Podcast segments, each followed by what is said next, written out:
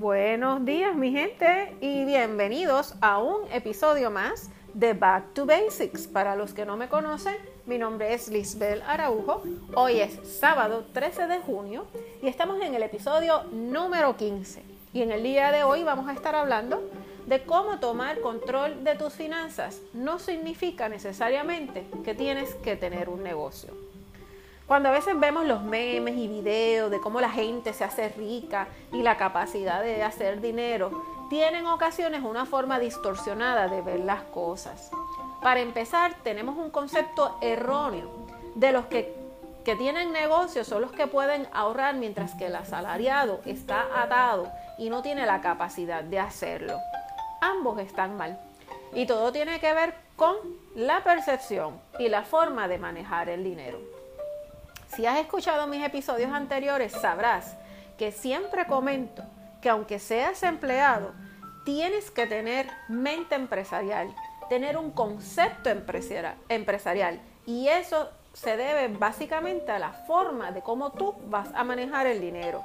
¿Por qué mente empresarial? Porque si tú eres asalariado, tienes que tener claro y conocer todo lo que conlleva de que todos los viernes, todos los 15, todos los 30 de cada mes, a ti te llega un cheque o te llega dinero directo a tu cuenta. Máximo, máxime, cuando es una empresa pequeña. Todos queremos cobrar. Óyeme, yo no trabajo este, eh, por amor a la vida. Todos tenemos unas obligaciones y trabajamos a cambio de una compensación y el que tenga negocio no significa que podrá estar ahorrando constantemente, todo lo, lo, eh, lo contrario. De hecho, sí es verdad que puede tener la capacidad de generar más dinero, pero al final del día, si no lo maneja bien, le da igual que tenga negocio propio o que sea asalariado, va a estar igual de pelado. Cuando una persona decida aventurarse para tener un negocio. Y digo aventurarse porque hay que ser bravo, mi gente, para tener negocio, en especial en Puerto Rico. Tiene que tomar en cuenta que aparte de que es probable que tenga que trabajar día y noche por los primeros años para poder conseguir esa estabilidad económica, Normalmente los ahorros que tenía antes fue lo que usó o usará para poder mantener su negocio a flote. Una vez este, establecido, entonces es que podrá volver a tener un plan de ahorro, manejar las cosas.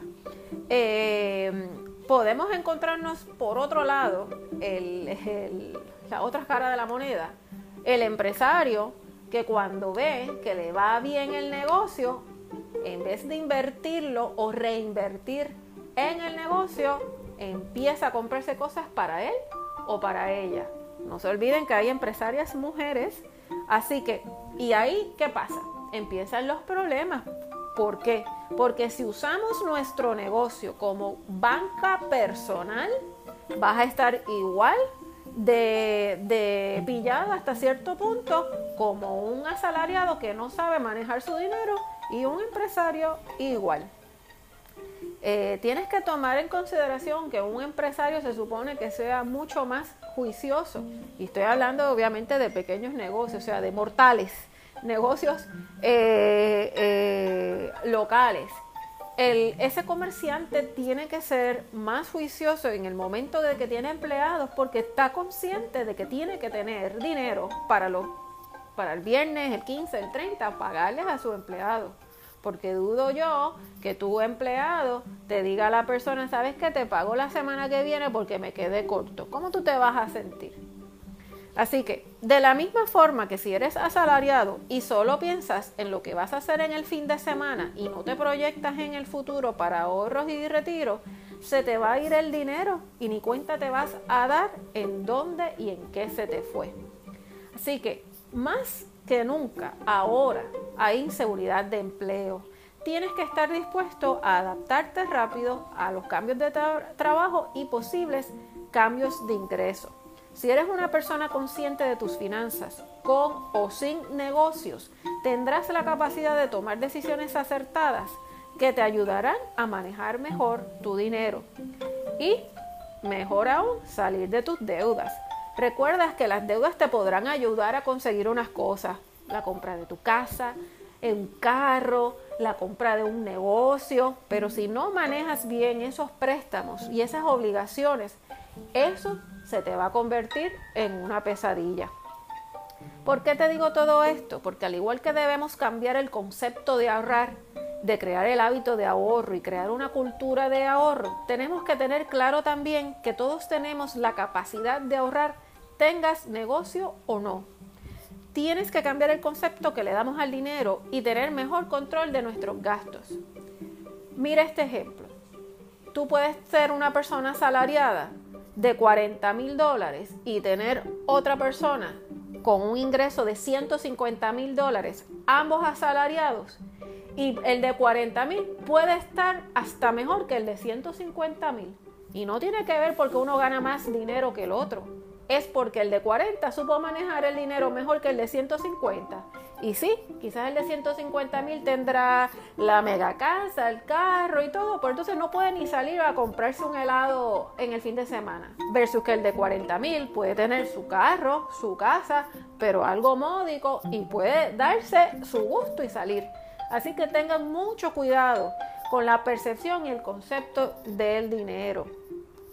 Dicho esto, si tú quieres emprender, hazlo. Oye, yo no te estoy diciendo que no lo hagas pero, eh, eh, y si te quieres quedar como empleado también, o sea, esto no depende de que te sientes en la presión, ah, pues entonces si yo soy asalariado jamás voy a poder tener las metas y las cosas que quiero. No, no importa lo que quieras hacer. Tienes que tener claro que lo importante es empezar a ahorro, ahorrar, perdón, y tomar control de tus finanzas. Es así de sencillo.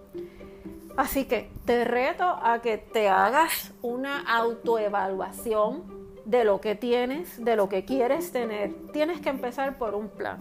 Y no necesariamente ese plan tiene que ser un negocio. Recuerda que eso es una opción. Tú decides lo que quieres.